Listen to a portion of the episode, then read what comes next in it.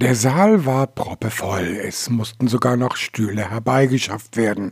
Einer der Veranstalter der Ausstellung im Bahnhof ist Carsten Holexa. Veranstalter der Ausstellung mit Rahmenprogramm vom 19. Februar bis zum 17. März ist der Verein Denkanstoß Hameln und uns geht es vor allen Dingen darum, mit der Veranstaltungsreihe eventuell Parallelen zum Ende, vom Ende der Weimarer Republik zu heute zu finden. Begleitet wird die Ausstellung durch zahlreiche Vorträge wie den von Gelderblom. Es kommt am Donnerstag zum Beispiel Bernd Peril, das ist der Präsident des Niedersächsischen Verfassungsschutzes.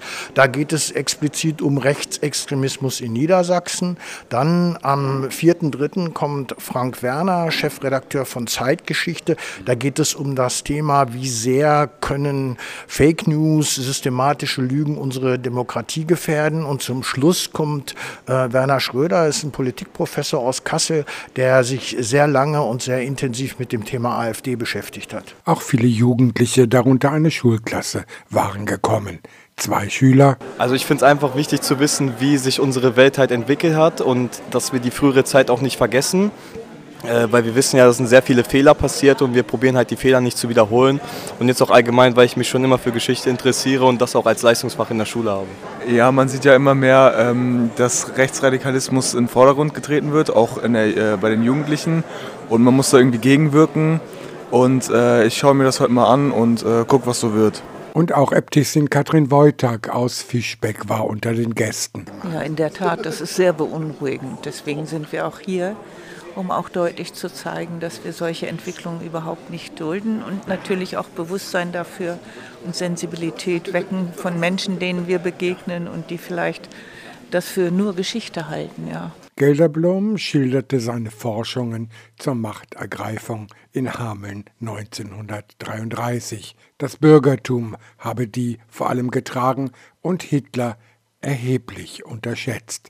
Hitler sollte sozusagen die groben Dinge erledigen mithilfe seiner SA.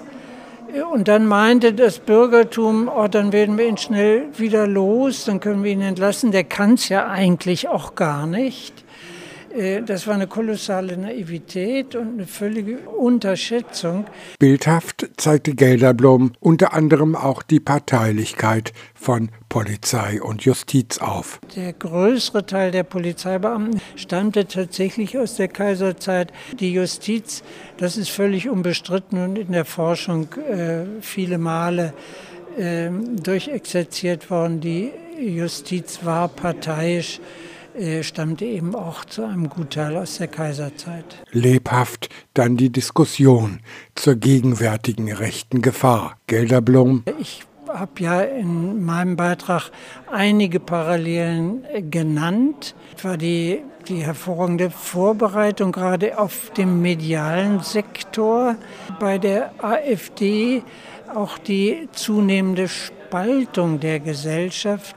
Ich persönlich kann noch nicht sagen, dass wir im Jahr äh, etwa 32 sein. Aber das hat damals auch keiner geglaubt. Das ist ja das Fatale.